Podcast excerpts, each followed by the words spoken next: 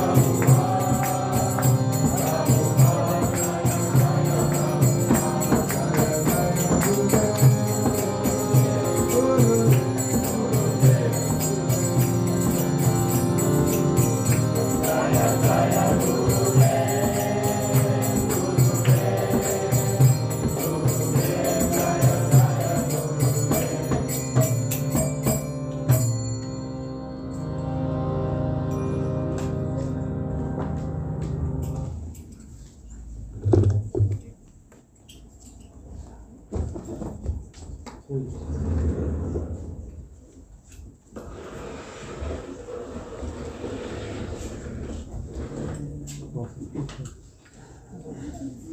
die Bhagavad Gita. Das geht da nicht mehr. Ah, ja. Nicht mal.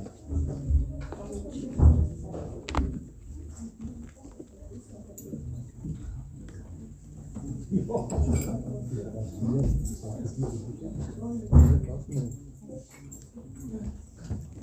you.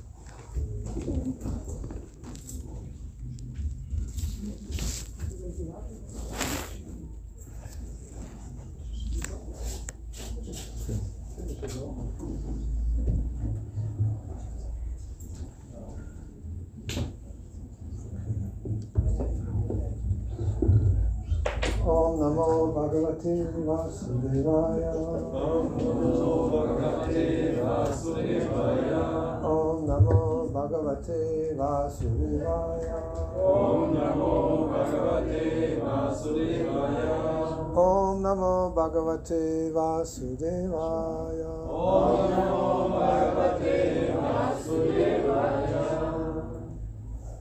So, wir lesen heute aus der Bhagavad Gita, viertes Kapitel, Vers Nummer 7.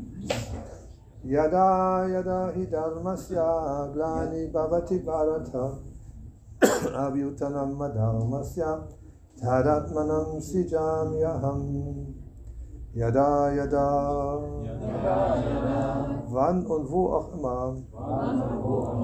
Hi gewiss Dharmasya der Religion Glanihi, Abweichungen, Bhavati, Auftreten, Bharata, O Nachkomme Bharatas, Abhyutanam, Vorherrschaft, Adharomasya, der Irreligion, Tada, zu dieser Zeit, Atmanam, selbst, Sijami, manifestiere mich, Aham, ich.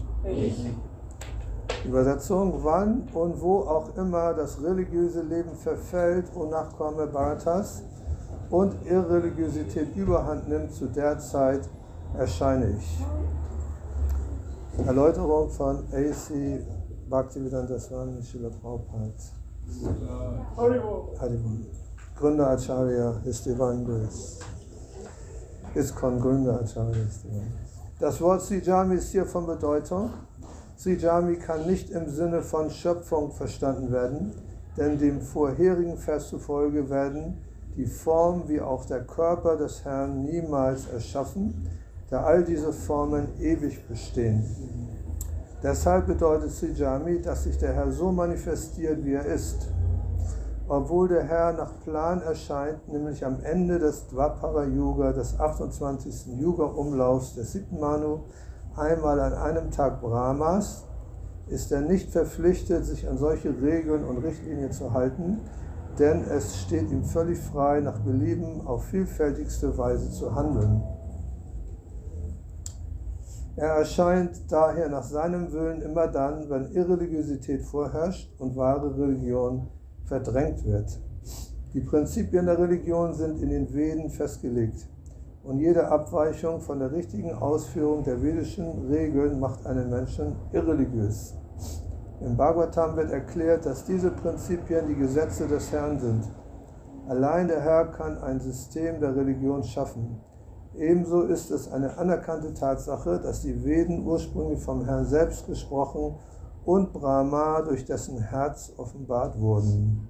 Deshalb sind die Prinzipien des Dharma, der Religion, die direkten Anweisungen des höchsten der höchsten Persönlichkeit Gottes. Dharma tu saksat bhagavat pranitam. Auf diese Prinzipien wird überall in der Bhagavad Gita hingewiesen. Es ist der Zweck der Veden, solche Prinzipien gemäß der Anweisung des höchsten Herrn festzulegen und der Herr erklärt im Schluss der Gita eindeutig, dass das höchste Prinzip der Religion in nichts anderem besteht als darin, sich ihm allein zu ergeben. Die vedischen Prinzipien drängen einen in die Richtung dieses Zieles, nämlich der völligen Hingabe zum Herrn, Und immer wenn diese Prinzipien von den dämonischen Kräften gestört werden, erscheint der Herr.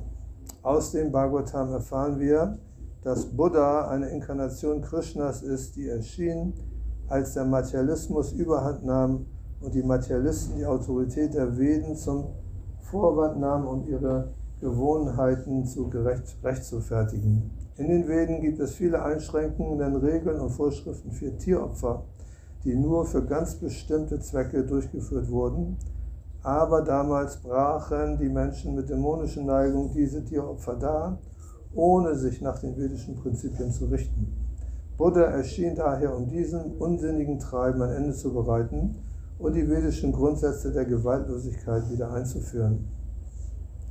Mit anderen Worten, die, alle Avatars, Inkarnation des Herrn, haben eine bestimmte Mission und jeder von ihnen wird in den offenbarten Schriften beschrieben.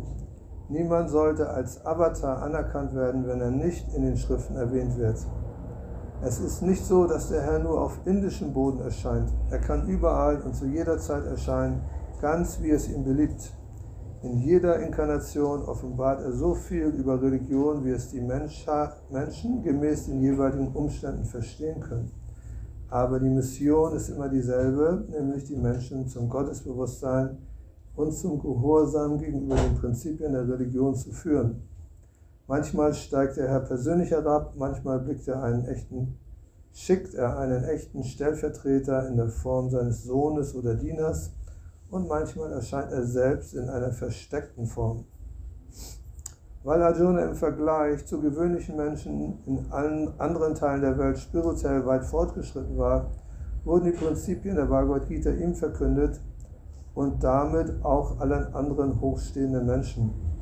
Dass 2 und 2 gleich 4 ist, ist eine mathematische Aussage, die sowohl beim einfachen Rechnen als auch in der höheren Arithmetik ihre Gültigkeit hat. Dennoch muss zwischen höherer und elementarer Mathematik unterschieden werden. Ebenso lehren alle Inkarnationen des Herrn die gleichen Prinzipien, doch den verschiedenen Umständen entsprechend erscheint ihre Lehre mehr oder weniger fortgeschritten. Wie später noch erklärt wird, beginnt die Ebene der höheren religiösen Prinzipien, wenn das System der vier Unterteilungen und Stufen des gesellschaftlichen Lebens befolgt wird. Die einzige Aufgabe einer jeden Inkarnation besteht darin, überall Krishna-Bewusstsein zu erwecken. Dass dieses Bewusstsein einmal sichtbar ist und ein anderes Mal nicht, liegt allein an den jeweiligen Umständen. Yada, yada, yada, lani bhavati bharata, abhyutanam madam syatadatmanam sijanyaham wann und wo auch immer das religiöse Leben verfällt und nach Bharatas und Irreligiosität überhand nimmt, zu der Zeit erscheine ich. Namah Vishnu Badaya Krishna Vistaya Bhutale Srimati Bhakti Vedanta Swami Tinamini Namaste Saraswati Devi Gaurahani Kuchani Namaste Satsanyavadi Pachari Satari Jaya Sri Krishna Chaitanya Prabhu Nityananda Sri Advaita Gadadhar Sri Vasani Gaura Bhaktavinda Hare Krishna Hare Krishna Krishna Krishna Hare Hare Hare Rama Hare Rama Rama Rama Hare Hare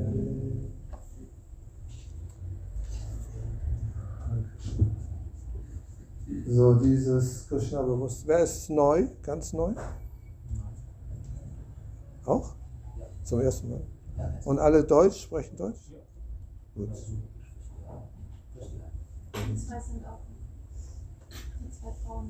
Ja, ja, habe ich schon, hat sie sich gemeldet.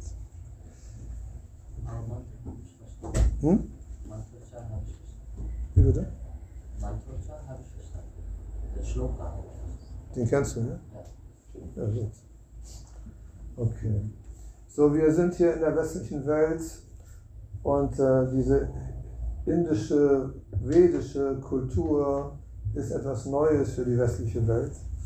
Und hier unser spiritueller Meister, der Gründer dieser ISKCON, Internationalen Gesellschaft für Krishna-Bewusstsein, ist 1965 in die westliche Welt gekommen und hat äh, aufgrund seiner, seines spirituellen Meisters den Auftrag gehabt, dieses, diese, West, diese Kultur der Veden in die westliche Welt zu bringen.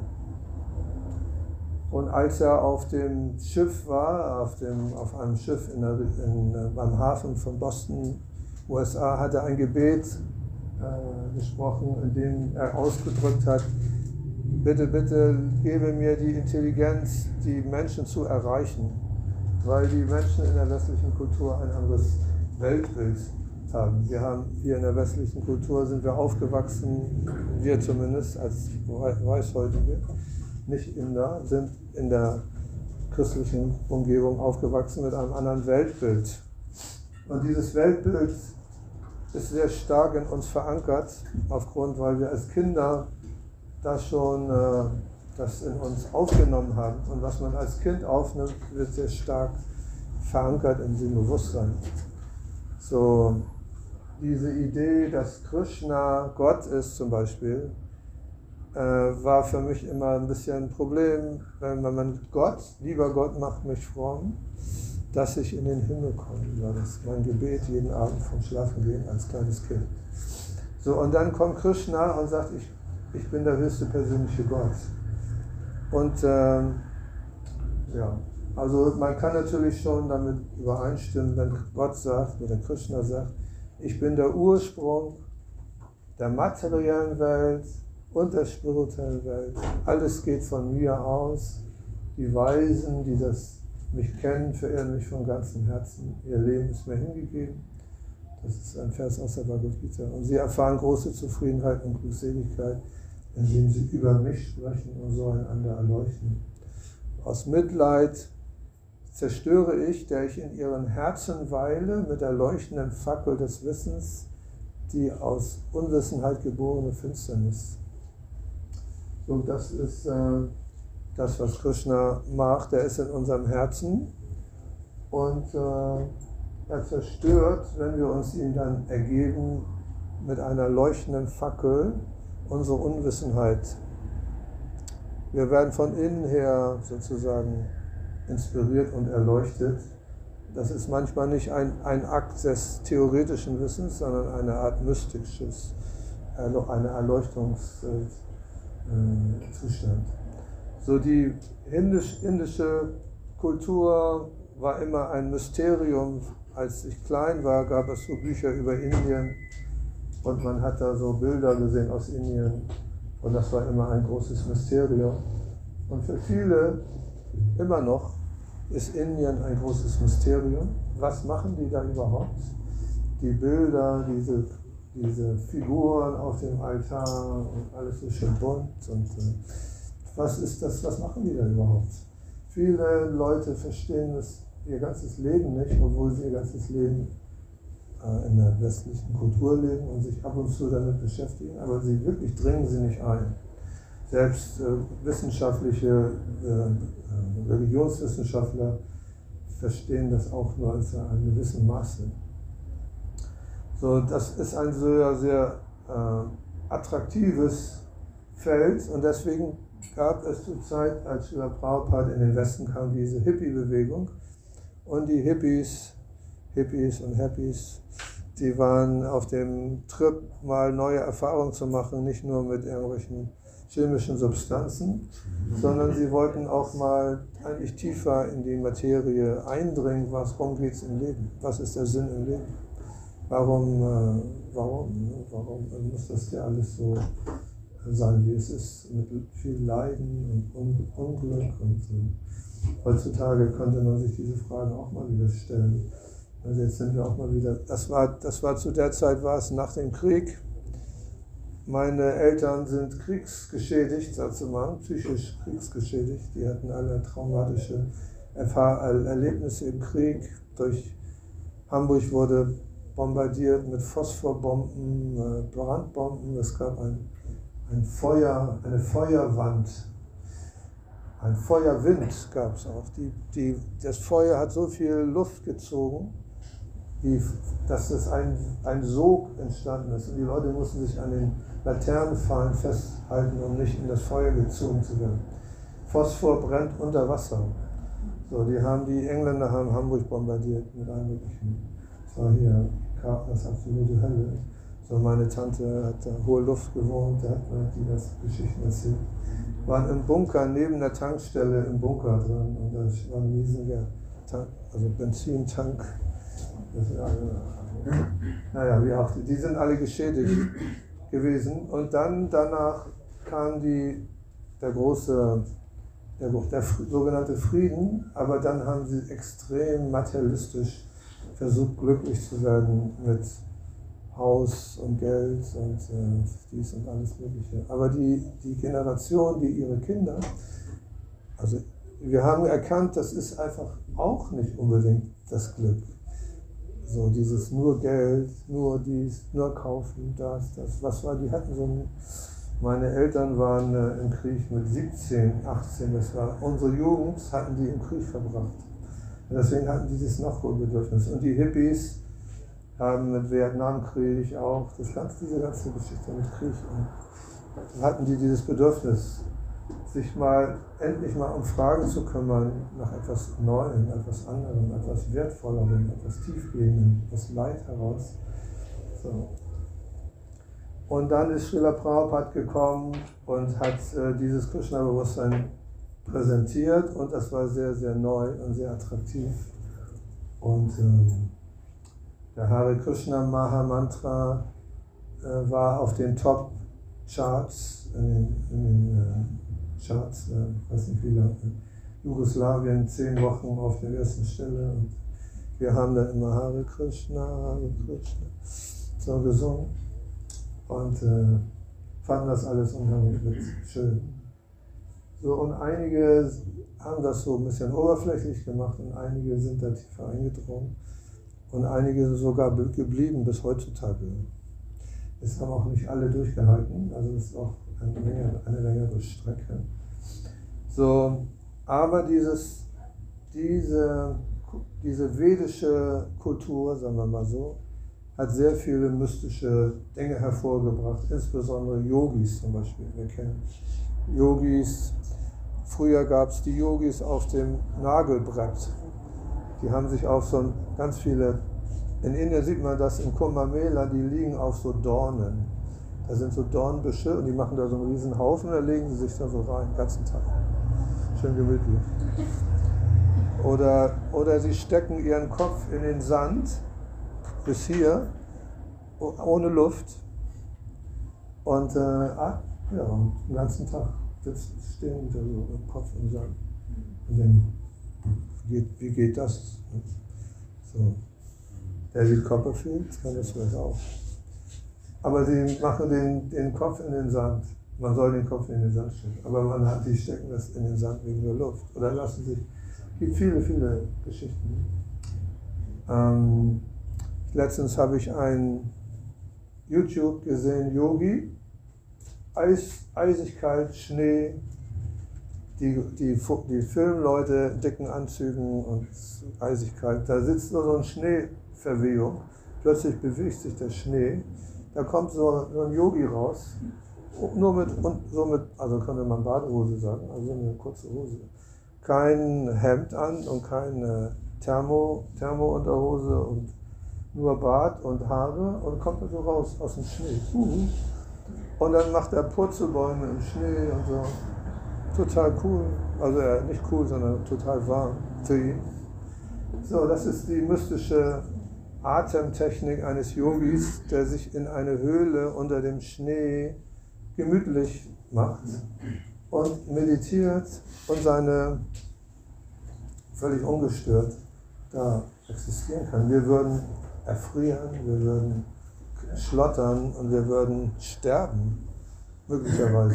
Wir würden, wir würden sterben. Dann gibt es die Technik, äh, nichts mehr zu essen. Hatten wir mal Maria, ne? Maria aus, aus, aus der Schweiz, war hier in Hamburg. Da gibt es so, so ein australisches Buch, Licht durch die, äh, Essen, Energie durch die Sonne. Ja, man, man guckt in die Sonne und kriegt die Energie aus der Sonne, weil alles, was wir essen, ist auch nichts anderes als Sonnenenergie. Die Pflanzen nehmen die Sonnenenergie, wir essen die und scheiden so die Substanzen wieder aus, aber wir nehmen die Energie und das ist letztlich die Sonnenenergie. So, und die Yogis können praktisch die Sonnenenergie aufnehmen, einfach durch die Augen oder durch die Haut und brauchen nichts mehr essen. Und äh, da gibt es viele Beweise von auch christlichen ähm, Leuten, die Therese von Connersreuth hat 32 Jahre nachweislich nichts gegessen, auch nichts getrunken, mit einem wissenschaftlichen äh, Gruppe, die sie begleitet hat für zwei Wochen, um die zu checken, ob das auch wirklich stimmt. Und die haben das bestätigt. Sie hat nichts gegessen, nichts getrunken. Es kam jeden Tag nur ein kleiner Löffel Schleim raus. Dann hatte sie immer diese Stigmatas, die Blutung hier, wie Jesus, Franz von Assisi und solche Sachen. So, das sind die mystische, mystische Dinge, die im Hinduismus oder in der vedischen Kultur eigentlich nicht als Mythos abgetan werden. Und wir sagen nicht, man kann das nicht machen. Das ist nur eine, das ist nur so eine Einbildung, ist eine schöne Geschichte, aber es stimmt im Grunde nicht. Das ist nicht, was wir sagen, sondern wir sagen, es ist tatsächlich wahr. Es ist möglich. Ja, es gibt, Jesus, Jesus konnte auf dem Wasser gehen, heißt es, aber die Christen sagen, nee, das ist, äh, äh, nein, das kann man nicht das kann ja gar nicht sein. Das ist, stimmt nicht. Das ist Mythos. Das ist nur, das, da soll damit was ausgedrückt werden, aber es ist nicht wirklich wahr. Aber es gibt im Hinduismus oder in den Veden die Asta Siddhis. Asta Siddhis sind acht Siddhis oder Wahrheiten oder Vollkommenheiten. Und eine davon ist zum Beispiel leichter zu sein als das Leichteste, wie so, ein, wie so, ein, wie so eine Feder, die im Wind fliegt, ganz leicht. Und dann kann man auf dem Wasser gehen oder man kann sich ver, äh, vielfältigen in mehreren, gleichzeitig an mehreren Orten gleichzeitig sein. Man kann den Geist anderer Personen kontrollieren. Tada, tada. Ne, ich kan, kannte einen Jagabandhu, unser alter Mitstreiter, der seinen Körper aufgegeben hat, hat mal erzählt, bevor er Devoti wurde, war er ein bisschen schwarzmagisch unterwegs. Und er hatte einen schwarzmagischen Meister und er wollte Geist, den Geist anderer Leute kontrollieren. Und er hat das, stand auf einem Feld und da kam jemand vorbei und dann hat er gesagt, Gott, jetzt dreh dich um und geh nach rechts. Und er drehte sich um und ging nach rechts. Und so weiter. Er konnte den Geist dieser Person kontrollieren. Und das wurde ihm dann aber sehr mulmig. Und er hat auch gemerkt, dass er sich da in so eine schwarzmagische Richtung bewegt und hat das dann wieder aufgegeben. So, aber solche Sachen gibt es auch, also nicht schwarzmagisch, auch weißmagisch. Ne, wir sind auch weiß, wir machen eigentlich weiße Magie. Nicht schwarze Magie, weiße Magie. Nicht rote und nicht schwarze, sondern weiße Magie. So, wir haben Bhakti-Magie, Krishna-Bhakti-Magie, Krishna-Bhakti-Mystik. Sind wir Mystiker oder versuchen. So, zumindest wir dieses diese acht verschiedenen, es kann man zum Beispiel auch, ähm, wir verstehen, dass die Seele in diesem Körper drin existiert, dass wir in diesem Körper drin sind wie eine Hand in Handschuh, dass wir aber nicht sterben, wenn der Körper stirbt. Wir sind, wir sind von ewiger Natur. Dieser Körper besteht aus materiellen Elementen. Es wird acht Elemente gegeben, Erde, Wasser, Feuer, Luft, Äther, Geist, Intelligenz und Ego. Und außer dieser niederen Natur gibt es eine höhere Energie, das sind die Lebewesen, die in dieser Welt drin sind, in diesen Körpern drin sind und so sich bewegen und kämpfen mit diesem Körper, weil der Körper Dinge machen will, die wir manchmal nicht machen wollen. Der Geist ist willig, das Fleisch ist schwach. Wir kämpfen mit diesem Körper, aber wir sind da drinnen. Und das ist unser Gefängnis. Das ist unser, Ein wir sind eingesperrt. Wir haben uns abgewendet von Gott und wurden dann eingesperrt. Zack. In diesem Körper. Und wir denken, es ist alles cool, wir sind frei, aber wir sind nicht frei, wir sind in diesem Körper eingesperrt. So, diese Seele, diese Seelenenergie ist die spirituelle Energie, die ist ewig. So, und Krishna oder Gott ist auch ewig. Und wir sind wie ein kleiner Funke äh, der Sonne und die Sonne ist Krishna, wir sind ein kleiner Funke. Aber wir sind nicht eins mit der Sonne, sondern wir sind nur ein Teil der Sonne. Wir, sind auch, wir bleiben auch individuell eine Person. So, das ist eine kurze Einführung, ein bisschen. Weil eigentlich ist heute Krishnas, oder wir feiern zumindest, Krishnas Gottes Erscheinungstag.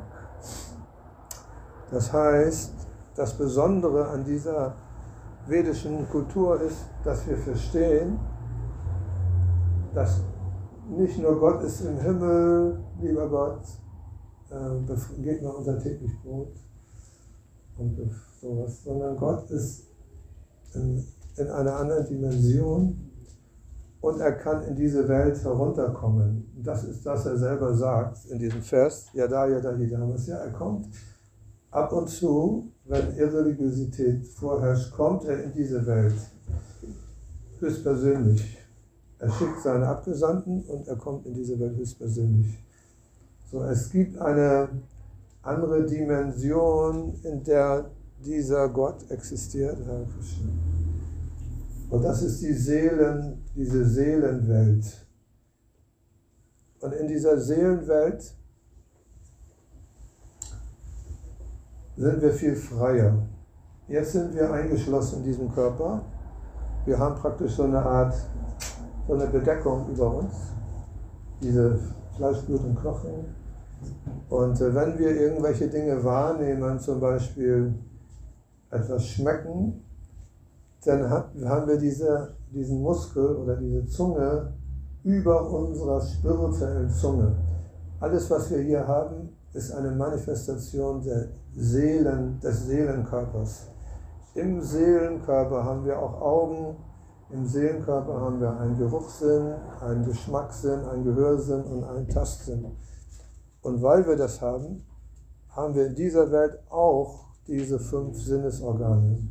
Aber die fünf Sinnesorgane in dieser Welt sind total bedeckt mit einer Art von Schicht, so einer Bedeckungsschicht. So, und davon frei zu werden, von dieser Bedeckungsschicht, ist auch ein Teil des Yoga, dass man, sich, dass man erkennt, ich bin eigentlich eine ewige Seele.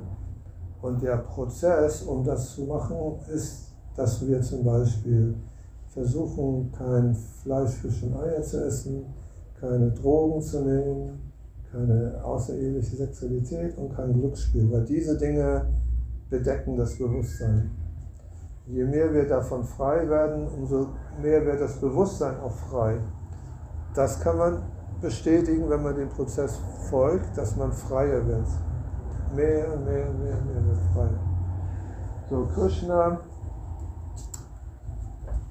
kommt aus dieser ewigen Welt hierher. Wir haben in der vedischen Kultur diese äh, Beschreibung des Universums, dass diese Planeten äh, in diesem Universum alle bewohnt sind von verschiedenen Lebewesen, mit verschiedenen Bewusstseinsschichten. Und dass die Erde ein mittlerer Planet ist und dass es himmlische Planeten gibt und höllische Planeten gibt. 14 Planetensysteme. Und diese himmlischen Planeten, die Lebewesen, die dort wohnen, haben ein sehr, sehr feines Bewusstsein. Kann man sagen, wie Engelswesen, die haben keinen grobstofflichen Körper mehr wie wir, die haben einen feinstofflichen Körper aus reiner Intelligenz, aus reiner, aus reiner Bewusst, aus nur Bewusstsein. Also die, die sind hier vielleicht im Raum, die fliegen hier rum, aber wir sehen sie nicht. Das ist wie so ein Schutz. Manche Leute haben, ich habe einen Schutzengel. Ne? Die können mit uns sprechen durch unser Bewusstsein, in unser Inneres. Sie sprechen mit uns, indem sie uns im Inneren zum Beispiel Ratschlag geben. Gehe nicht dahin, sondern geh dahin, was auch immer. Und wir hören diese Stimmen. Manchmal hören wir aber auch negative Geister, die uns versuchen zu beeinflussen. Aber es gibt auch positive Lebewesen, Engel, sogenannte christliche Engelswesen, die uns auch beschützen. So diese Wesen existieren auf einer höheren Dimension und die können praktisch frei sich bewegen. Die können sagen, ich bin heute jetzt in Indien mit der Geschwindigkeit des Geistes können sie nach Indien fliegen und sind sofort in Indien. Weil sie keinen grobstofflichen Körper haben, der in so ein Auto, ein Auto zum einem Taxi erstmal zum Flughafen fahren muss, dann muss er noch einen Corona-Test machen und dann muss er noch in den Flieger steigen und dann muss der Flieger auch noch rechtzeitig losfliegen und dann muss man da hinfahren. Nein, die brauchen es nicht. Die können einfach nur denken, ich möchte dahin und das fliegen sie so, sind sie sofort da. Und sehen das auch alles.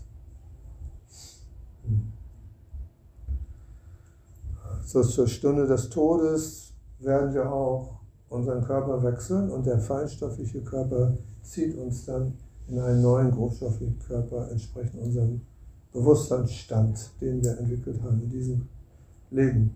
Wenn wir ein total hingegebener Devoti sind von Krishna und hundertprozentig nur an Krishna denken Tag und Nacht, dann gehen wir zurück zu Krishna in die ewige Welt. Oder wir sind dann schon sowieso immer bei Krishna, auch in diesem Leben, in diesem Körper. Kann auch sein. Aber das ist sehr, wen sehr wenigen Leuten vergönnt. So, dieser Krishna ist vor ungefähr 5000 Jahren, heißt es, Gott, der Schöpfer der Welt, höchstpersönlich, äh, ist erschienen vor 5000 Jahren auf dieser Planeten Erde, in der Nähe von Delhi, in Vrindavan nennt sich das. Es ist ein Ort ungefähr 80, 100 Kilometer von Delhi entfernt. Und dort hat er viele Dinge getan, äh, die uns, die dazu, äh, dazu da sind, uns wieder zu inspirieren. Und eine dieser Sachen, die er auch getan hat, ist diese, ähm, das nennt sich unbefleckte Geburt. Ne? Also wie Jesus, Jesus und Maria und Josef hatten keine Sexualität. Und trotzdem ist äh, Jesus geboren. So wird das beschrieben im Christentum. Und Josef hatte ein echtes Problem. Wie kann das sein? Ich habe doch gar nicht, äh, gab keine Verhütung, ich habe auch nichts gemacht, ich war nicht mit Maria zusammen. Und trotzdem hat die jetzt ein Kind geboren. Ist da was schiefgelaufen? Kam da mal einer vorbei, der Postbote vielleicht oder so? Wie ist das möglich? Das ist, also er ist so wird es zumindest im Christentum gesagt, das lassen wir mal so stehen. Aber so ähnlich ist es auch im Hinduismus oder im Krishna-Bewusstsein, dass Krishna ist erschienen im Geiste von Devaki, einer, einer Frau, die sehr stark gebetet hat, dass Krishna ihr Leben erscheint als Kind und in ihrem Geiste ging sie zu ihrem Mann, des, also umgekehrt, im Geiste von Vasudev ging sie in den Geist von Devaki und Devaki dann in den Mutterleib. Und dann nach einer gewissen Zeit ist er dann plötzlich erschienen. Und das heißt nicht, dass seine Geburt war mit Nabelschnur und Nachgeburt und, und Amme oder irgend sowas, sondern Krishna ist dann einfach, war dann da im Gefängnis von, sie waren eingesperrt in ein Gefängnis, weil der König Kamsa hatte Angst vor Krishna, er hatte eine Stimme gehört, dass wenn Krishna erscheint, werde er ihn töten. Deswegen hat er Devaki und Vasudev eingesperrt und wollte das verhindern.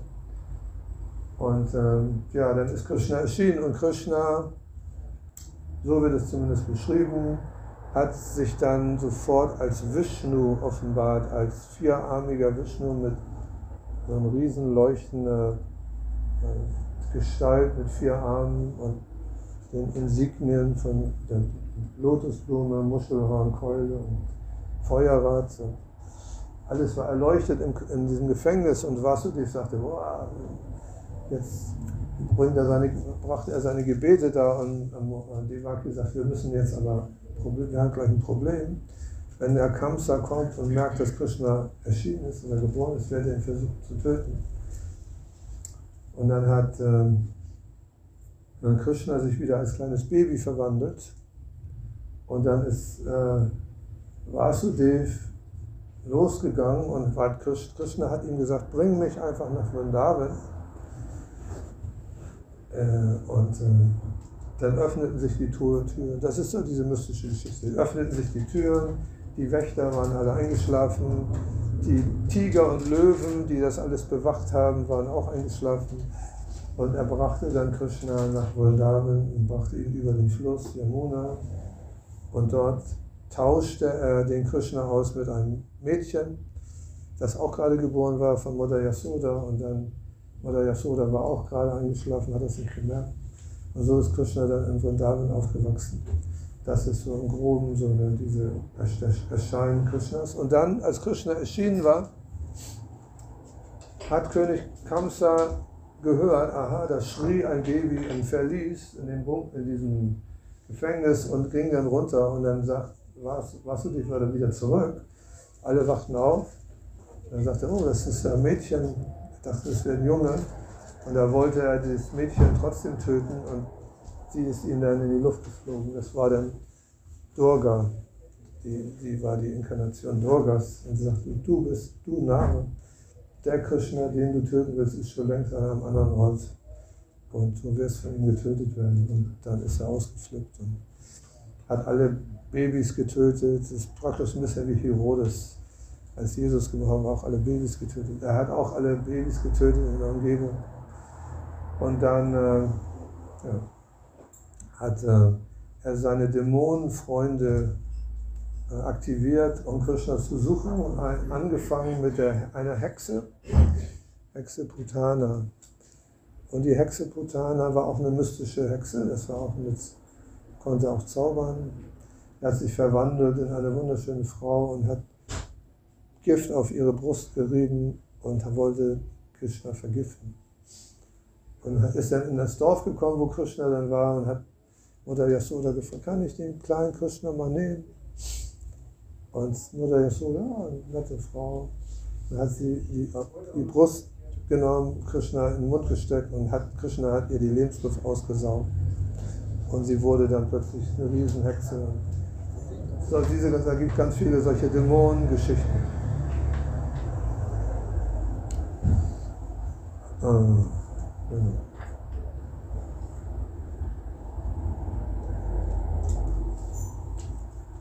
So, die, warum, wieso sollen wir das glauben? Ne? Das ist eben, wieso sollen wir überhaupt diese ganzen Sachen glauben? Krishna hat, eine, Krishna hat später viele, viele andere Sachen auch noch getan, die alle die normalen Gesetze der Gravitation und der normalen Dinge, die in dieser Welt passieren, übersteigen. So, es gibt äh, den, er wurde hier in der, in, in der Bhagavad Gita erwähnt, Brahma, der Weltenschöpfer. Der Weltenschöpfer ist Brahma, er hat dieses Universum erschaffen. Und er hat einen Körper aus Intelligenz und mit seinem Körper durchdringt er dieses ganze Universum, wie wir mit unserem Bewusstsein unser körperliches Universum durchdringen. Also wir sind uns bewusst aller Dinge, die in diesem Körper passieren, mit unserem Bewusstsein. Wenn jemand mit der Nadel in großen Zeh piekt, spüren wir das. Wenn da jemand anders äh, piekst, merken wir das nicht. Also unser, unser Bewusstsein ist auf unseren Körper fixiert. Und Brahma der Weltenschöpfer, sein Bewusstsein dehnt sich über das ganze Universum aus. Er, hat, er wird dargestellt als ein Wesen mit, mit äh, Beine, Arme und so weiter, aber er sein, trotzdem hat er nicht ein, so einen einfachen Körper wie wir, sondern er hat einen ein, ein, ein Intelligenzkörper aus Intelligenzenergie. Und er kann einfach so ein Universum erschaffen. Es wurde mal, ich habe mal ein Buch gelesen von einem himmlischen Planeten, wo die Wesen, die dort wohnen, auf himmlischen Planeten mystische Kräfte haben. Die haben diese Cities. Und wenn die jetzt zum Beispiel in ein Zimmer gehen, wo die Tapete grün ist oder rot, dann können die einfach durch Geisteskraft ihnen eine blaue Tapete machen. Die sagen, es werde blau, blau. Oh, das Blau ist noch nicht richtig, die richtige Farbe, noch ein bisschen dunkler. So wie wir mit unserem Computer manchmal die Farbskalen so ein bisschen rum, rumspielen können, können die aber einfach ihre Häuser bauen mit geistiger Kraft. Yogis sind einfach mystische Wesen auf himmlischen Bereichen. So diese himmlischen Bereiche sind nur in der materiellen Welt. Da gibt es diese, diese Möglichkeit in den himmlischen Plätzen, da gibt es äh, Milchmeere, die Damen, die, wundersch die natürlich auch sehr wunderschön aussehen, noch schöner als die hier aussehen. Kann das sein? Kann das sein? Noch schöner als Heidi Klum. Kann gar nicht sein. Nein, die sehen noch schöner aus. Und die, die duften auch sehr schön. Aber nicht mit Chanel Nummer 5, mit der ganzen Flasche ausgekippt, sondern Naturduft. Die haben, die haben, äh, die riechen Natur so schön. Und dieser Geruch geht auf kilometerweise zu riechen. Und sie baden in den Milchozeanen.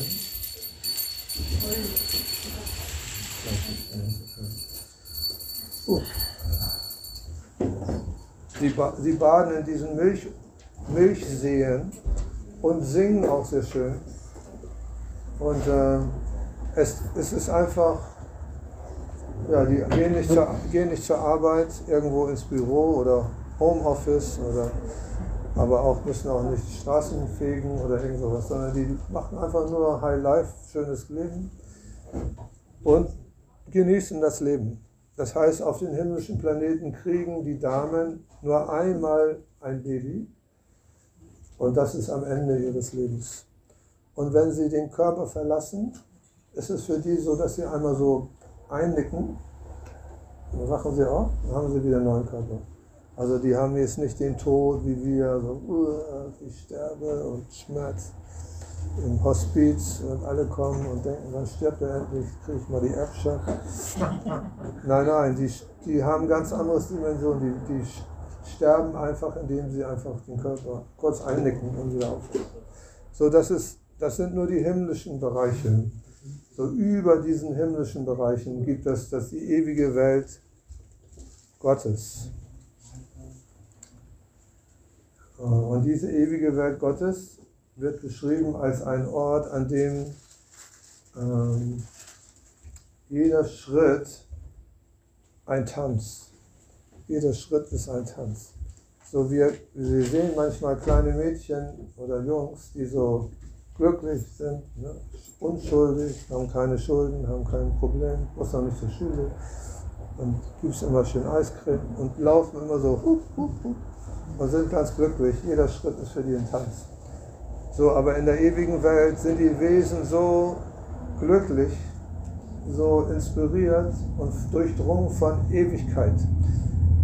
Wir, sie sind dann in einem Zustand der Ewigkeit, weil sie wissen, dieser ewige Körper, den man in der ewigen Welt hat, muss niemals mehr sterben, muss niemals mehr Rechnung bezahlen, muss niemals mehr alt werden und irgendwelche äh, Yoga-Übungen machen, damit man fit bleibt oder was weiß ich. Man gar nichts mehr machen. Das ist einfach immer in einer ewigen Zustand und hat auch vollkommenes Wissen. Das vollkommene Wissen heißt, ich verstehe die gesamte Schöpfung mit allem. Ne? Nadeshda versteht ja auch ganz viel. Wir verstehen ja alle ein bisschen was. Aber alle, alles, man versteht dann alles. Nadeshda, alles. Bis ins letzte Detail. So, und man hat das auch so verwirklicht und man ist einfach total glücklich und zu, also eingetaucht in einen Zustand der Dankbarkeit. Bitte, bitte, bitte, krank, Gedanke Krishna. Und dann kommt noch Krishna, Gott. Dann hat man diese Beziehung zu Krishna und diese Beziehung zu Krishna ist so zufriedenstellend und man ist so dankbar und man ist einfach das Manifest Dankbarkeit. Und der nächste Schritt ist Liebe. So man hat diese Liebe zu Krishna, weil er hat das uns herausgeholt aus dieser Illusion, in der wir einfach total ja, eingetaucht waren in völliger Unwissenheit. Und deswegen sind wir einfach mega glücklich und wir strömen über von Liebe. Transzendentale Liebe. Nicht mal kurz ein bisschen Liebe, sondern das ist so ein Dauerzustand. Und dieser Dauerzustand wird ständig neu und ständig variabel, weil Krishna auch unheimlich cooler Typ ist. Krishna ist total alle Eigenschaften, die wir in dieser Welt schätzen, wie Humor, Schönheit, was auch immer wir für gute Eigenschaften in dieser Welt haben, die hat Krishna in seiner in Vollkommenheit. Und das, deswegen äh, heißt es, wach, wacht auf, ihr schlafenden Seelen. Aufstehen. Ne, es gibt das Chief Jago, wacht auf, nicht einschlafen, sondern es ist jetzt ist die Zeit, sich dessen sich bewusst zu machen, was wir hier an einem großen Schatz haben. Der große Schatz ist, dass Krishna gekommen ist, um die religiösen Prinzipien wieder zu geben, damit wir die Möglichkeit haben, wieder zurückzugehen in die ewige Welt. Und in der ewigen Welt haben wir, ist kein Betrug, ist kein Betrug, es ist nicht Cheating, kein Fake News, kein Cheating, es ist wahr. Und das ist nicht nur, was wir das sagen, sondern alle Religionen haben eigentlich einen mehr oder weniger Zugang zu dieser ewigen Transzendenz. Und in der Transzendenz ähm, kann Krishna viele, viele, viele Sachen gleichzeitig machen, die wir uns nicht vorstellen können. Und deswegen heißt es, Krishna kann in dieser Welt erscheinen und gleichzeitig bleibt er in der ewigen Welt. Ist nicht so, dass wenn er, wenn er hier ist, dass er da nicht ist. Ne? Wir, wir sind in Raum und Zeit, wir haben das lineare Verständnis von Raum und Zeit. Wenn wir hier geboren sind, dann wachsen wir langsam auf. Wenn wir dann umziehen nach einer anderen Stadt, ziehen wir um und sind nicht mehr hier und so weiter und so weiter. So Krishna ist nicht an diese Gesetzmäßigkeiten gebunden von Raum und Zeit, weil er einen transzendentalen Körper hat, der anderen Gesetzmäßigkeiten unterworfen ist. Das heißt, wenn er hier erscheint, kann er gleichzeitig äh, auf einem anderen Planeten erscheinen, er bleibt in der ewigen Welt sowieso und er kann mit allen Lebewesen gleichzeitig verschiedene ähm, Beziehungen aufnehmen. Und das wird beschrieben zum Beispiel, als Krishna mit den Kuhhirten Jungs Frühstück gemacht hat. Krishna geht immer mit den Kühen morgens los und äh, die hüten die Kühe und das sind kleine Kinder. Also Krishna ist dann so elf ja, und die dürfen dann die Kühe hüten und die sind alle unheimlich lieb und die Kuhhirten-Jungs haben diese Beziehung zu Krishna als Freund. Das ist ihre Beziehung zu Krishna. Krishna ist so ein toller Freund und sie machen unheimlich viele Spiele mit Krishna. Und dann kommen sie mittags an einen Platz, wo sie sagen, jetzt müssen wir frühstücken oder Mittag, Mittagessen eigentlich. Und dann packen sie ihre Beutel aus. Die haben von ihren Eltern so Beutel gekriegt. Das ist nicht die materielle Welt, das ist die spirituelle Welt. So, die packen dann diese Beutel aus setzen sich hin und da wird es beschrieben, manche nehmen so die Steine als Teller, manche nehmen die Blätter als Teller, manche tun das auf ihren Schoß und essen. So wie kleine Kinder, die spielen so, ah, das ist mein Teller. So. Und dann, dann geht Krishna kurz weg und sagt, pass mal auf, ich muss mal kurz gucken, was die Kühe machen.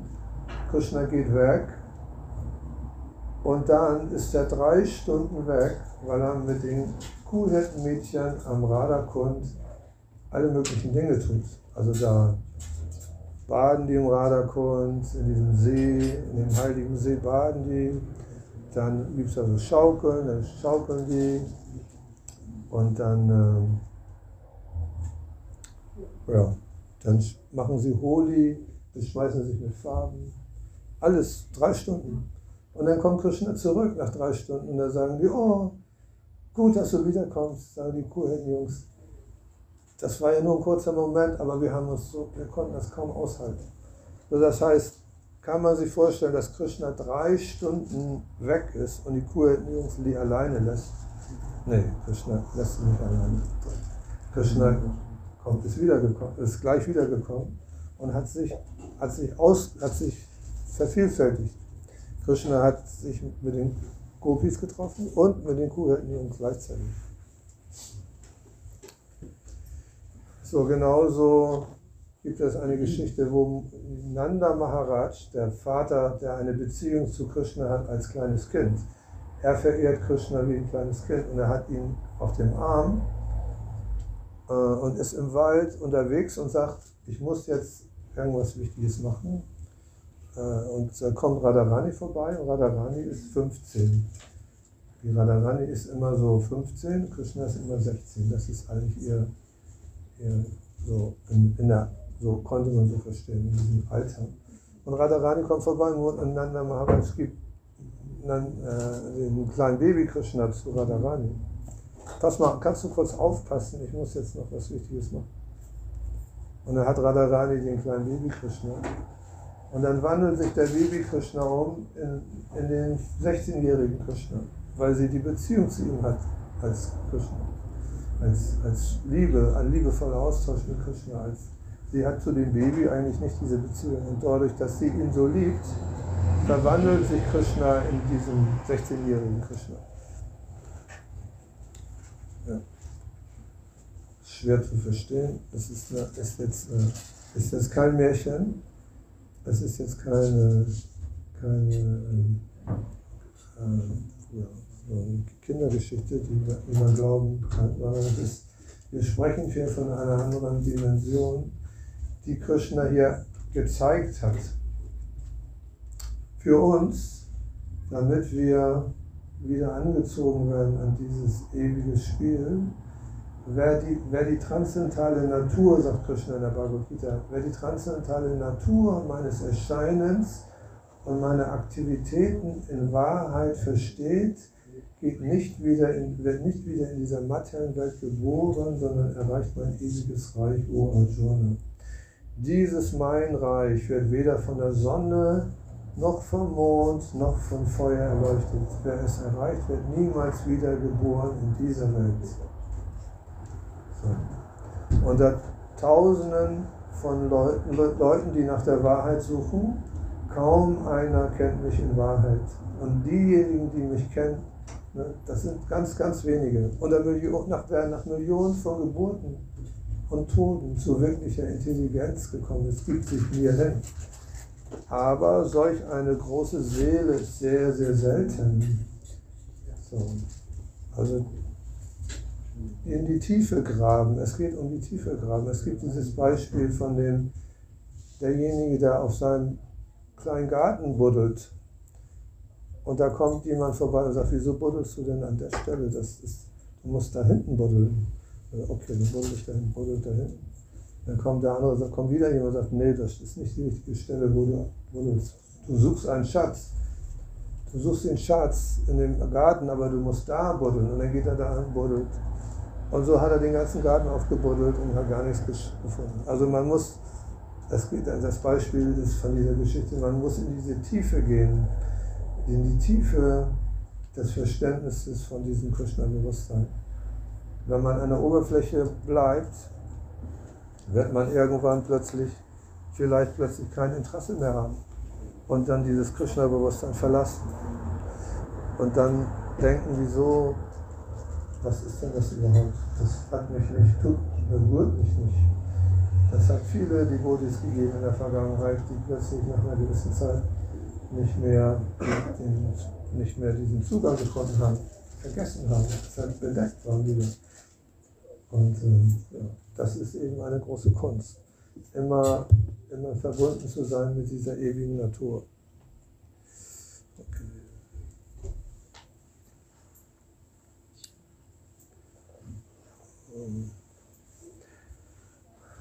So.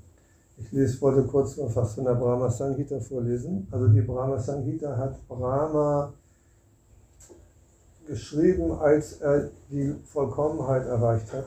Und dieser Brahma ist eigentlich ja nicht ein Teil der Geschichte von Krishna, als er hier vor 5000 Jahren auf der Erde war. Als er vor 5000 Jahren auf der Erde war, da gab es Vyasadev, der hat das alles aufgeschrieben, was Krishna gemacht hat. Und, und ja, diese ganzen Geschichten, die ganzen Unterweisungen sind von Vyasadev und Krishna vor 5000 Jahren. Und er war hier auf diesem Planeten. Aber die Brahma Samhita ist eine ganz andere Quelle. Da hat Brahma einen Einblick in die ewige Welt direkt gekriegt. Er hat nicht hier auf die Erde geguckt, sondern er hat direkt in die ewige Welt geschaut. Und deswegen ist es ein sehr intensiver äh, literarisches Werk, weil es ein ganz anderer Ansatz ist.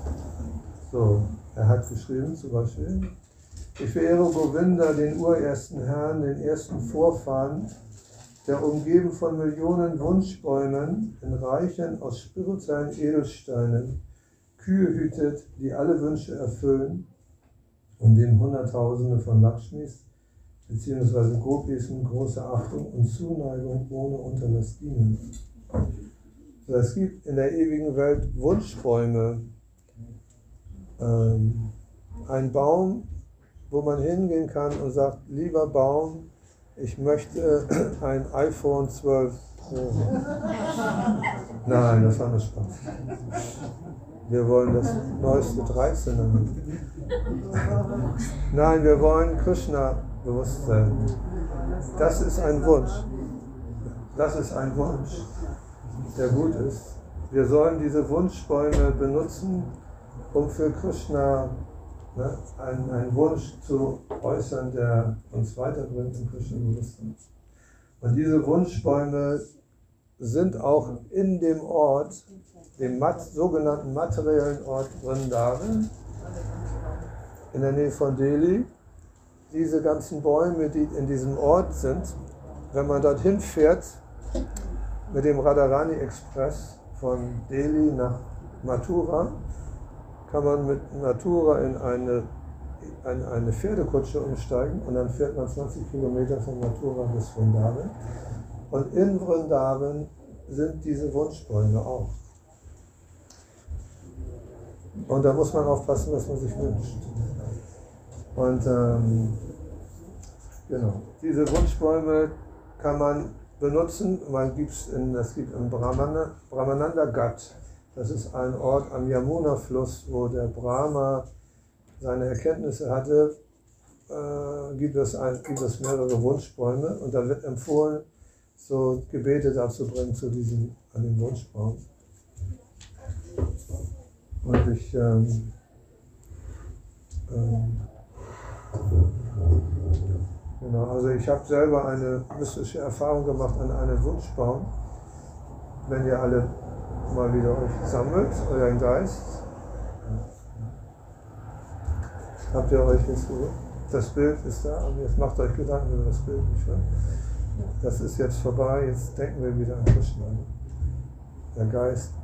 Man muss seinen Geist konzentrieren. Und dieser Geist ist eigentlich unser Freund oder unser Feind. Und deswegen, das ganze Problem ist, dass unser Geist, guck, jetzt kommst du wieder rein, guck die Mataji da hin, guck, hallo Mataji, die indische Mataji. Da kommt jetzt jemand rein, schon guckt man dahin, ist der Geist schon wieder abge, abgewandert. So dieser Geist, nicht der, der, ein, der, ein böser Geist oder der Heilige Geist, sondern unser Verstand. Dieser Verstand wandert ständig ab und wir müssen ihn unter Kontrolle bekommen. Das ist die Bhagavad Gita. Man muss, Krishna sagt, äh, derjenige, der über mich meditiert, indem er seinen Geist ständig daran übt, sich an mich zu erinnern, wird mich ohne Zweifel erreichen. Also wir müssen immer üben, unseren Geist auf Krishna zu richten. Und er wandert immer ab, wieder zurück. So, wir, es gibt diesen Begriff von einem fesselnden Roman. So, ne? Dieser Roman hat mich gefesselt. Was hat das denn, was wo denn wo war die Fessel? Die Fessel war im Geist. Ich bin eingetaucht in den Roman und die Liebesgeschichte war so wunderschön und alles war so toll. Und ich konnte mir das alles vorstellen und ich war so, kaum habe ich zwei Sätze gelesen, war ich schon wieder in dieser Welt des Romans eingetaucht. So, das heißt, das ist eigentlich auch eine Art von Meditation. Man meditiert so stark, das ist praktisch eine geführte Meditation, ein Buch zu lesen, was, wenn das ein gutes Buch ist, dass man in diese Geschichte eintaucht. Und deswegen sind diese Leseratten da, diese, äh, die so unheimlich gerne lesen, weil sie so schöne Fantasie in diese Geschichten eintauchen können. So, das ist Meditation. Und was wir jetzt machen sollten, ist Krishna, die Geschichten von Krishna so intensiv zu einzutauchen, dass wir gefesselt werden von den Geschichten von Krishna. Und dann gefesselt werden von diesen transzendentalen Themen und dass wir dann nicht mehr abweichen und dann am Schluss unseres Lebens nur noch Krishna, Krishna, Krishna, Krishna, Krishna, Krishna, Krishna, hey. und dann nur noch Krishna und Krishna denken und dann manifestieren sich diese Symptome der Liebe zu Gott, diese Bhava Bhakti, diese ho hohen Stufen der Hingabe zu Krishna, die manifestieren sich, wenn wir völlig vertieft sind an Krishna. Und das muss man üben. Und das übt man indem man beim Chanten von Hare Krishna zumindest erstmal auf die Lautschwingung hört. Hare Krishna, Hare Krishna, Krishna Krishna, Hare Hare, Hare Rama, Hare Rama, Rama Hare Hare. So, das heißt, dass Krishna oder die, die Lebewesen in der ewigen Welt können mit den Augen schmecken. Mit den Augen schmecken. Ne? Wasser trinken, wie jetzt Daria, aber sie kann mit den Augen diesen Geschmack erfahren. So, das kann Krishna auch. Krishna guckt auf das Essen und sagt, sehr gut gekocht, schmeckt sehr gut. Nur, das, nur durch den Blick. Deswegen bleibt immer so viel übrig. Er guckt einfach nur drauf. Er, er guckt drauf. Und wir können mit allen Sinnen heißt es, in der ewigen Welt können wir mit allen Sinnen die Funktion der anderen Sinne ausführen. Das heißt, mit den, mit den Augen können wir schmecken auch und mit den Ohren können wir sehen. So, wenn wir Hare Krishna chanten, können wir das auch üben, die Lautschwingung zu hören und dann Krishna durch die Ohren zu sehen. Hare Krishna. So Krishna, in dem Wort Krishna ist es ein Golokera Premadana Hariname Sankirtan. Das heißt, dieses, dieser Name kommt aus der ewigen Welt. Golokera Premadana, voller Liebe. Golokera Premadana, Harinam Sankirtan. Das ist, was wir zu. Dieser Name kommt aus der ewigen Welt. Es ist kein weltliches kein weltlicher Name, kein weltliches Wort. Es ist ein spirituelles Wort, dieser Name. Und wenn wir uns dem aussetzen, indem wir hören, dann werden wir spiritualisiert, gereinigt. Und je mehr wir aufmerksam diese Schwingung in uns aufnehmen, umso mehr wird der Reinigungsprozess stattfinden. Wenn wir Hare Krishna chanten und aus dem Fenster gucken oder Fernseh gucken gleichzeitig, Ne? Kann man ja auch Fernsehen gucken. Und chanten, damit wir unsere Runden fertig kriegen und gleichzeitig auch das wichtige Fernsehprogramm gucken können. Dann äh, wird es nicht so funktionieren. Dann haben wir unser Bewusstsein auf das Fernsehprogramm und wir chanten nur die Runden, damit wir die runterrunden, damit wir die gechantet haben, damit wir dann immer an diesen Beats ziehen können. 16 Stück haben wir jetzt geschafft. Und das ist auch alles Krishna. Alles ist Krishna. Auch Fernsehen ist auch Krishna. Überall ist Krishna. Wir sehen das ja auch. Nein, wir, wir müssen uns auf diesen Namen fixieren und dann ist Krishna gegenwärtig. Und das ist auch eine Art des Erscheinens. Wenn Krishna hier erscheint, der Erscheinungstag, den wir feiern, der ist erschienen vor 5000 Jahren, dann sollte er auch jetzt erscheinen in unserem Bewusstsein. Und das ist der wirkliche Erscheinungstag. Das sollte das sein. Das sollte jeden Tag passieren. Und das sollte eigentlich diese Intensität haben, dass Krishna erscheint. So, wir haben ähm, auch Srila Prabhupada Erscheinungstag gefeiert. Srila Prabhupada hat nach Krishnas Geburtstag, einen Tag später Geburtstag. Tja, kann man nicht, so ist das passiert. Ne? Sehr nah dran. Und das haben wir auch gefeiert in Golokadam, in, in der Nähe von Trier. Und in diesem Feier konnte man auch wahrnehmen, das hat Sachinandan Swami auch nochmal extra bestätigt.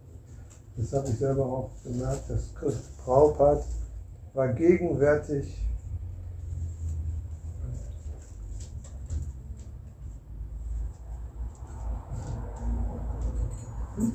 Nix, alles gut. Wir trainieren unseren Geist. So, Srila Prabhupada war gegenwärtig in der Murti oder Figur, kann man so sagen. Also es irgendwie merkt man, dass, dass, dass Srila Prabhupada gegenwärtig war. Das ist auch eine mystische Geschichte. Es gab mal eine Hausfrau, die war in New Vrindavan in West Virginia, USA, im Tempel, den wir da haben, den Goldenen Palast nennt sich das, ein goldener Palast. Und die war eine Touristenfrau. Das ist eine Touristenattraktion, da kommen die mit Bussen, gucken sich diesen goldenen Tempel an von Iskon und da ist auch Srila Prabhupada, so sitzt da auf seinem äh, Sessel. Und diese Hausfrau hatte plötzlich gehört, dass Srila Prabhupada zu ihr gesprochen hat. Und er hat zu ihr gesagt, nimm meine Schuhe mit. Da unten waren diese Schuhe, diese Sandalen. Und sie hat, äh, und sie war, ich glaube, das spricht zu mir. Und dann hat sie tatsächlich diese Schuhe mitgenommen, hat sie in ihre Tasche gesteckt. Und ein Jahr später ist sie wiedergekommen hat die Schuhe wieder zurückgebracht.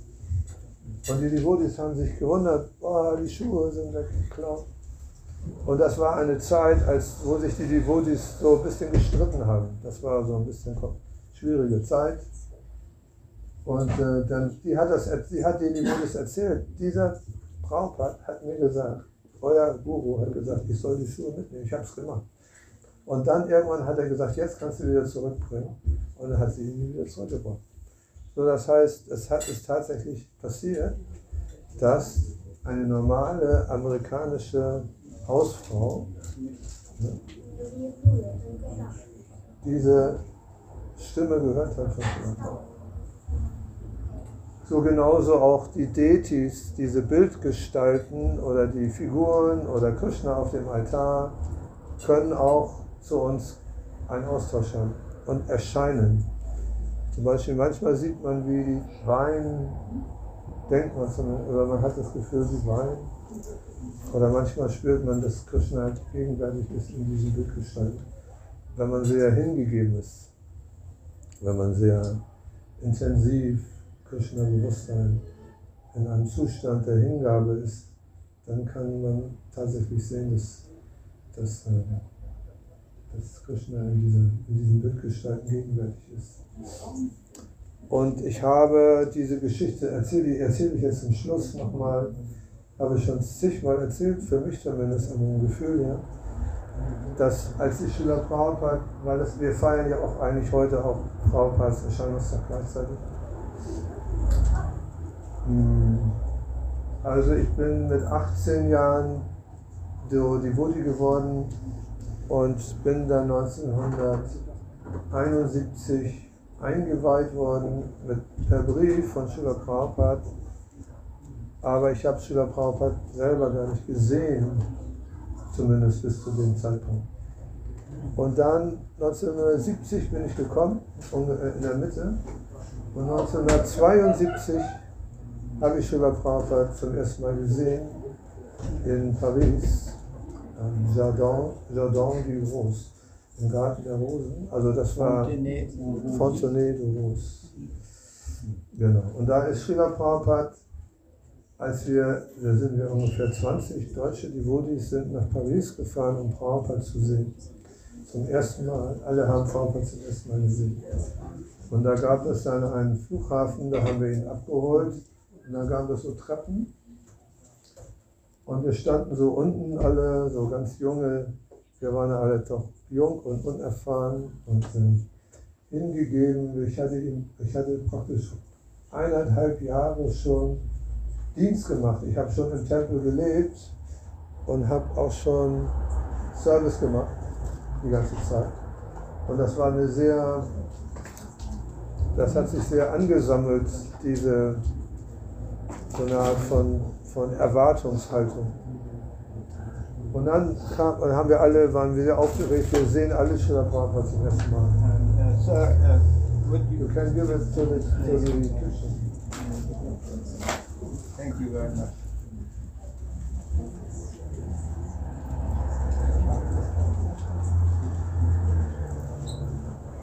So, jetzt können wir unseren Geist ein bisschen konzentrieren. Krishna.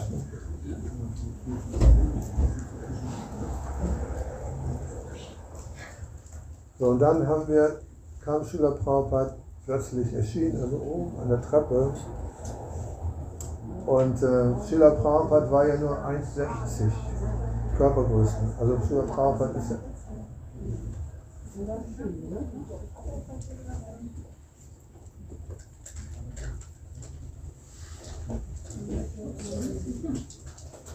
So, ich warte, bis alle sich beruhigt haben. Daria.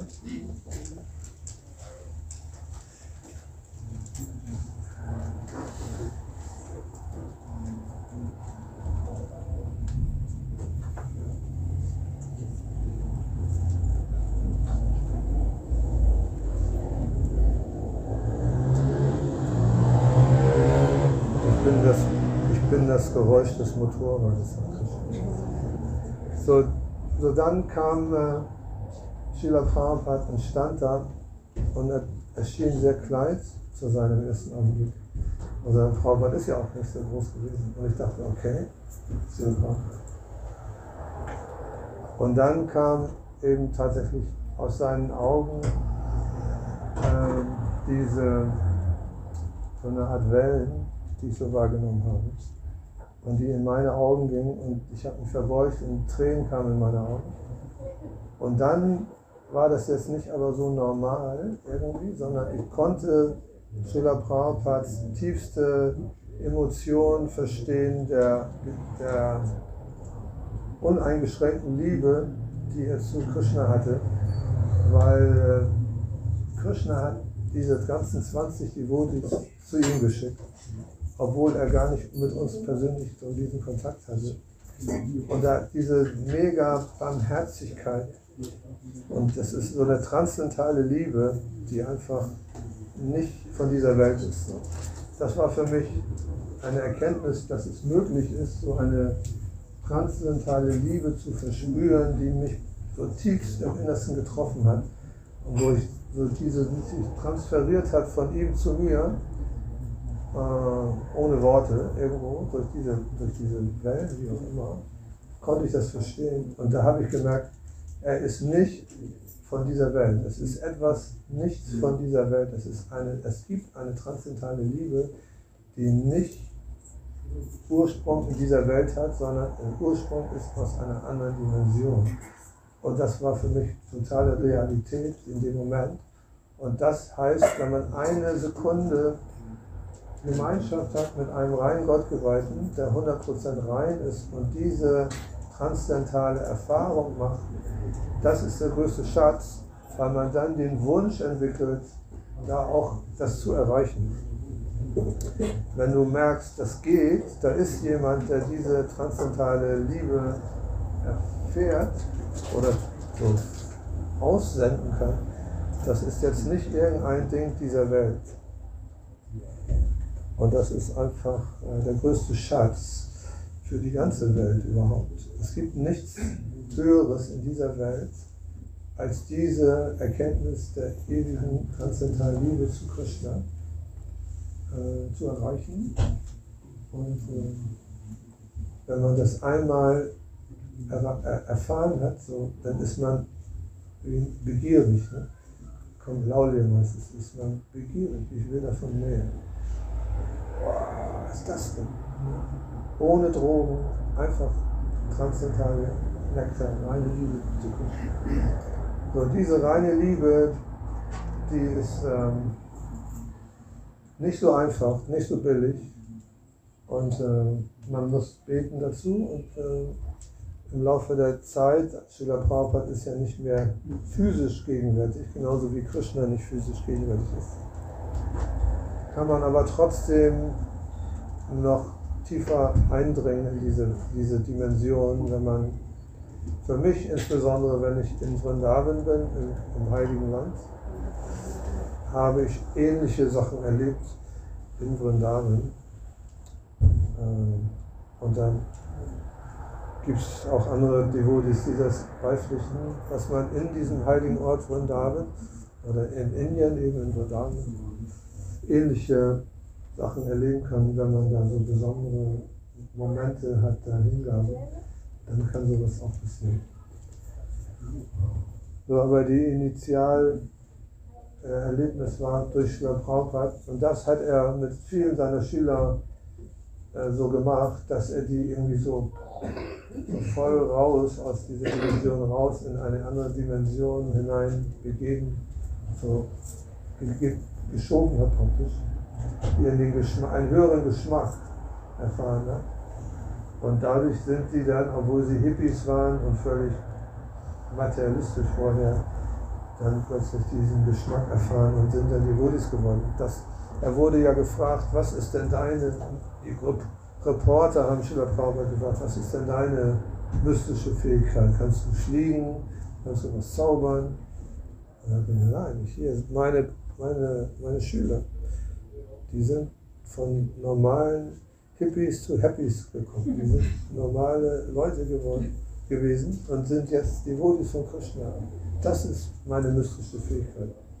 Und da, das hat er richtig so gemeint und das ist auch richtig so zu verstehen, dass er vielen so besondere Momente beschert hat, die sie dazu überzeugt haben, dass sie auf dem richtigen Weg sind. Ja, das wollte ich nur mal so sagen. So, falls jemand noch eine Frage hat oder einen Kommentar.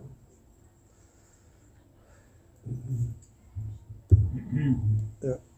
ja, du sprachst von dieser Begierde, äh, Gemeinschaft mit Krishna zu kommen, Mhm. äh, zu haben. Ist es tatsächlich äh, nur, weil es einfach so schön und deshalb möchte man dieses Erlebnis immer wieder haben, wie es bei einer Droge ist oder wie ist es? Das, es wird ja beschrieben, dass man langsam äh, durch den Vorgang ähm, mehr und mehr in diese Dimension hineinwächst, sozusagen. Es geht, geht nicht so schnell, aber, aber im Moment, man weiß, dass man auf dem richtigen Weg ist, dass man langsam immer freier wird und immer tieferes Verständnis bekommt und sich diese, diese äh, Erlebnisse häufen in kürzeren Abständen. Ja, warum nicht? Was meinst du? Was würdest du dazu sagen? Weil ja für die meisten, bis, bis sie dieses Erlebnis mal haben, dauert es eine Weile. Aber die Menschen wenden sich trotzdem Gott zu in verschiedenen Religionen. Ja, ja, Das heißt, am Anfang weiß man, wissen die meisten gar nicht, dass man solche Erlebnisse haben kann. Das wären dann andere Gründe zum Beispiel. Ähm, Ja. man es steht auch nicht hier, also der Prabhupada sagte, chant Hare Krishna and stay high forever. Das, Mhm. das sagte Prabhupada. ne? Mhm. Aber ähm, die meisten haben noch andere Gründe, warum sich Gott zu wenden. Genau, also wenn diese Bewegung für Krishna-Bewusstsein sich mehr verbreiten wird, wird es auch immer mehr Leute geben, die sich aus anderen Motiven dem zuwenden. Ne? Es wird ja beschrieben, man- manche Leute sind materiell verarmt und wollen dann Zuflucht suchen bei Gott und damit er ihnen gewisse Dinge gibt. Gib uns unser täglich Brot, äh, so, gib uns unser tägliche Miete oder was, solche Sachen, Geld, ne? oder einfach Leiden, weil man irgendwie durch schweres Leiden sucht man Zuflucht bei Gott. Ne? Dann weiß man nicht, wo soll ich hin, ich weiß nicht mehr. Wenn man keine Zuflucht hat, dann ist man natürlich völlig äh, verlassen. Aber wenn man immerhin noch ein Fünkchen Glauben hat an, an einen Gott, der da, da ist, dem man Zuflucht suchen kann, dann sucht man meistens Zuflucht, wenn man im Le- im Leiden ist, im Krieg oder Krankheit. Oder man ist eben neugierig, dass man einfach mal, mal gucken, was das da ist. Mal, will ich mal rausfinden. Oder eben tatsächlich, man sucht Gott. tatsächlich die wenigsten suchen Gott direkt. Man ist dann irgendwo erstmal so am Anfangsstadium. Also für mich war das auch so. Ich habe erst nach einer gewissen Zeit verstanden, dass es hier um Gott geht. Da habe ich einen Schreck gekriegt. Das wollte ich ja nun gar nicht. Gott. Hare Krishna, alles cool und so. Prasadam. Aber Gott. Oh Gott, oh Gott. Und dann habe ich den Punkt aber überwunden. Okay, na, machen wir mal weiter. Also dieses, dieses Gott war, dieses Christ, dieser Begriff Gott war mit, bei mir mit so etwas Dunklem besetzt. Etwas, ja, dieses düstere, dunkle, irgendwie so, hat mich geschaudert. Aber Krishna ist immer sehr äh, viel äh, schöne Farben, alles hell und die Geschichten sind auch ganz anders aus, als aus anderen Religionen. Das ist, das irgendwie eine ganz andere Zusammenhänge, die einem erklärt werden.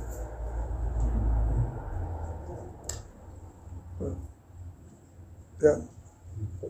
Vielen Dank für die Lektion. Mhm. Äh, wir wissen, dass das äh, gibt es mehrere Tage bei Vaishnavas, äh, da wo wir fasten sollen, zum Beispiel Ekadasi. Mhm. Und am Erscheinungstag von äh, Sri Krishna äh, steht, dass man auch äh, fasten sollte den ganzen Tag. Wie wichtig das ist, äh, äh, den ganzen Tag durchzuziehen und ohne Wasser und ohne Essen rüberzukommen bis zum Mitternacht. Naja, man soll nicht fasten, wenn man krank ist, wenn man schwanger ist oder wenn man allzu alt ist. Oder, also es ist jetzt nicht unbedingt, dass man das muss, es ist eine Empfehlung. Ne? Mhm. Und ähm, das ist einfach so eine Vorstufe, dass man seine Sinne reguliert.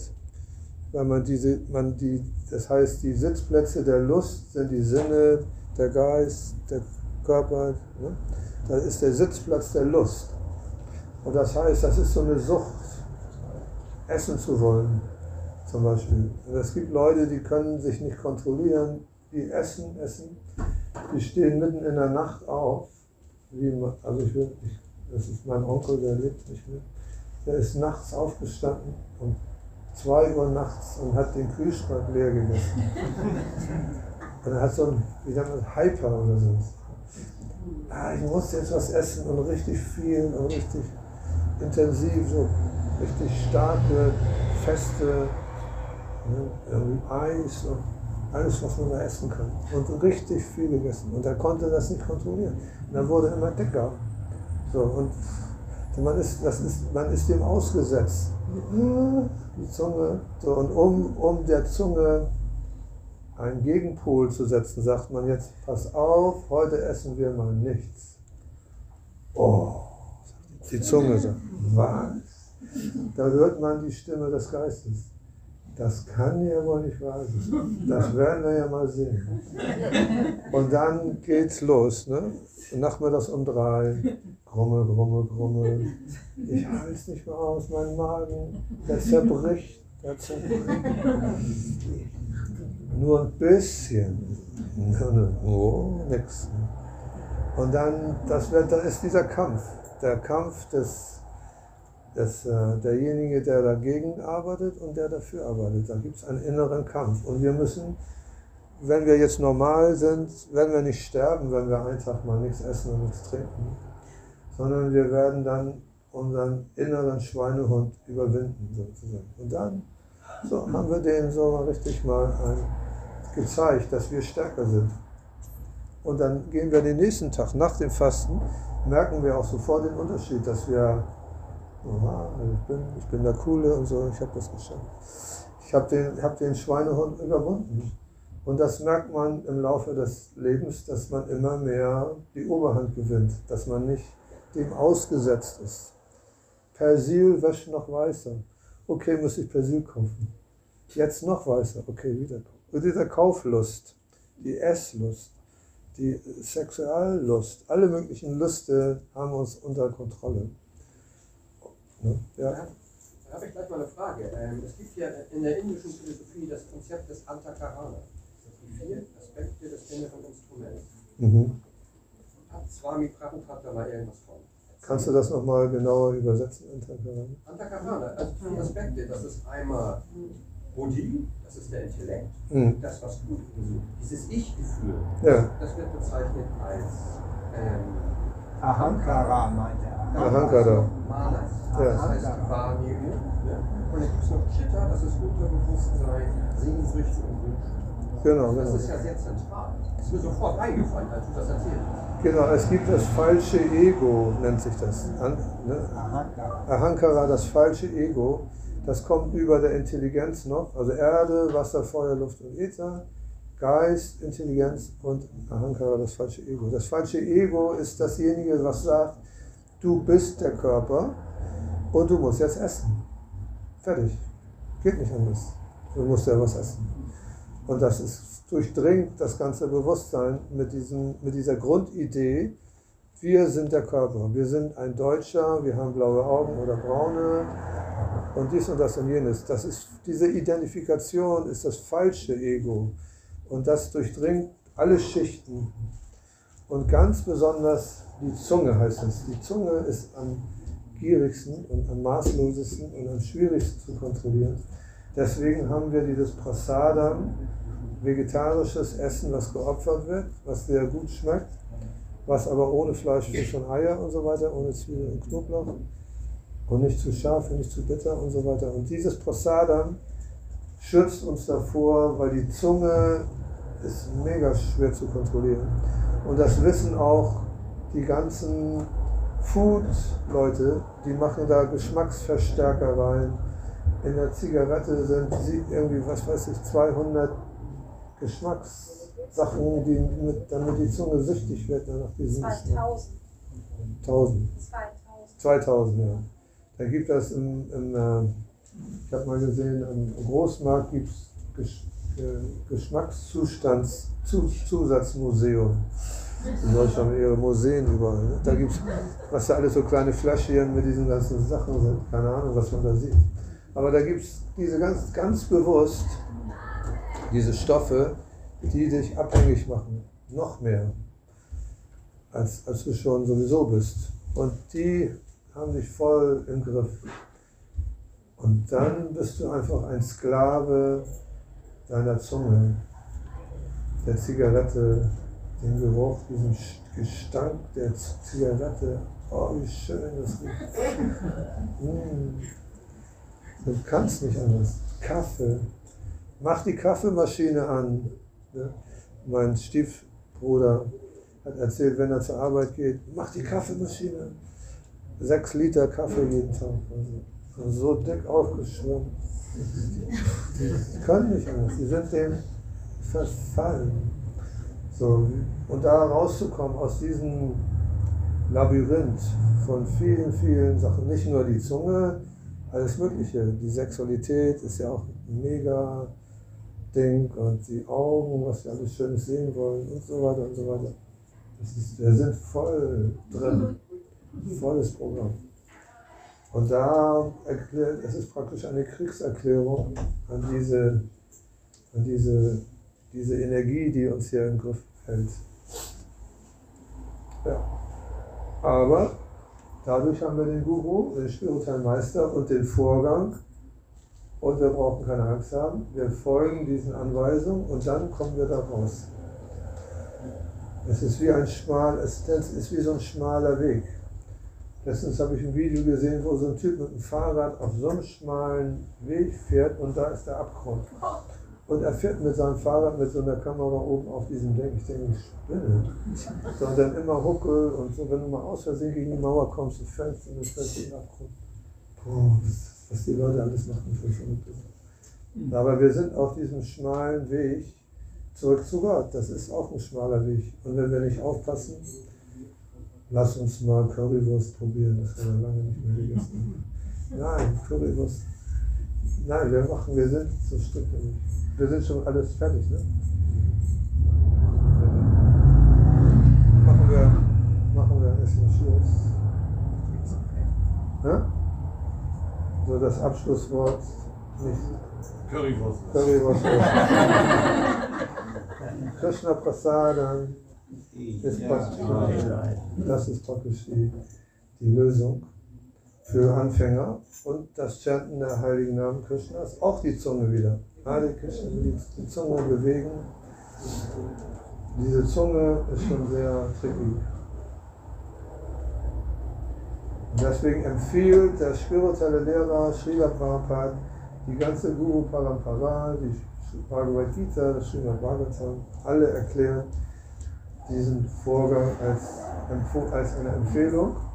Hare Krishna chanten, Prasadam nehmen, Gemeinschaft mit Devotis, Lesen der Heiligen Schriften, Krishna Geburtstag feiern, was wir jetzt machen, und Gemeinschaft haben mit denjenigen, die das selber praktizieren, weil durch Gemeinschaft man immer wieder sich selber auch ermu- ermutigt und angerichtet wird. Und Hare Krishna.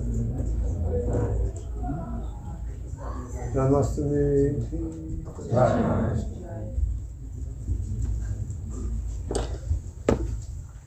können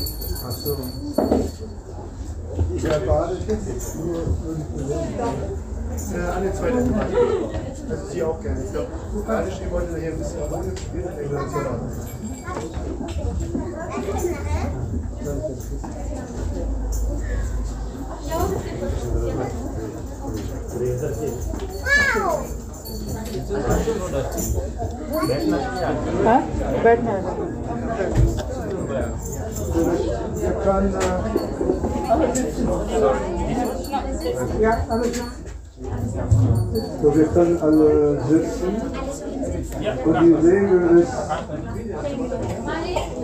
ähm, dass die Zweiteingeweihten oder die Pujaris Krishna baden und wir gucken zu. Und in dem Sinne nehmen wir teil. Oh.